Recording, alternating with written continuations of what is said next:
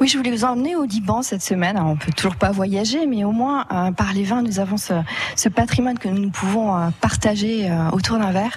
Et je voudrais porter un hommage ce matin donc à nos amis vignerons du Liban qui traversent des mois particulièrement difficiles. Le Liban, c'est un des plus anciens pays viticoles. Hein, si on remonte dans l'histoire, le Liban fait partie de ce croissant fertile qui part de la Mésopotamie, remonte jusqu'au Caucase et redescend ensuite sur les bords de la Méditerranée jusqu'au Liban et en Israël. C'est une histoire qui remonte à plus de 5000 ans. Selon la légende même, Noé se serait arrêté sur le mont Sanine, dans le massif du mont Liban, et y aurait planté la première vigne. Euh, non loin de là, on trouve d'ailleurs la ville de Baalbek, euh, avec un temple romain euh, qui est dédié au dieu du vin, Au Moyen Âge, la production du vin continue, avec notamment l'impulsion des marchands vénitiens.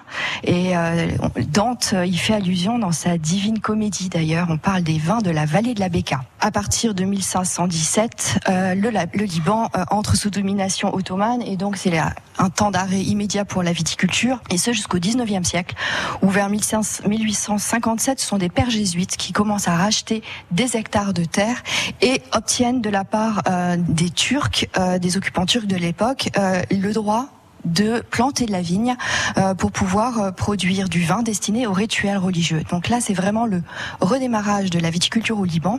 Et peu à peu, ces frères jésuites vont euh, développer cette viticulture moderne pour le Liban. Malheureusement, nous connaissons ensuite l'histoire perturbée du Liban et notamment 15 années de guerre civile, où bien sûr un profond arrêt et à nouveau de la viticulture. Si on regarde en 1990, il n'y avait plus que quatre domaines viticoles. Ah et c'est oui, c'est vrai vraiment, euh, c'était un arrêt total.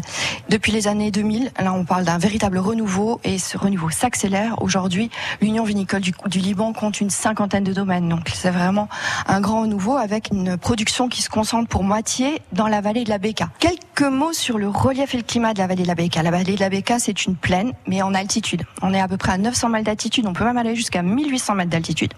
Elle bénéficie d'un fort ensoleillement et euh, ces températures élevées sont modérées par les montagnes qui sont des deux côtés. Donc, ce qui nous permet d'avoir un beau raisin à maturité qui permet de produire des fruits et des vins concentrés et très bien équilibrés. Quant au terroir, on va trouver une combinaison de grave, de craie, de calcaire. Pour ce qui est des cépages, on va trouver beaucoup de cépages internationaux qui ont été replantés, mais aussi de plus en plus de vins du sud de la France qui s'y époignissent particulièrement bien. Donc on va trouver majoritairement des cépages rouges, euh, comme le Cabernet Sauvignon, le Carignan, le Cinsault, le Grenache, la Syrah, mais également un peu de Tempranillo.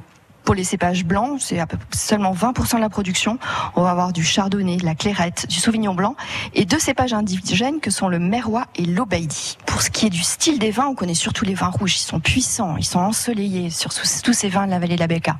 Mais je voulais revenir sur un cépage au top com qui est le merrois. Le merrois, c'est ce cépage que vous pourrez le découvrir euh, pour les vacances de la Toussaint au Belvédère à la Cité du Vin parce qu'il est cultivé à 1500 mètres d'altitude et il développe des notes de fruits tropicaux, des notes de melon, une pointe minérale avec une très très belle acidité. Je vous encourage vraiment à le découvrir. Mmh, ça donne envie.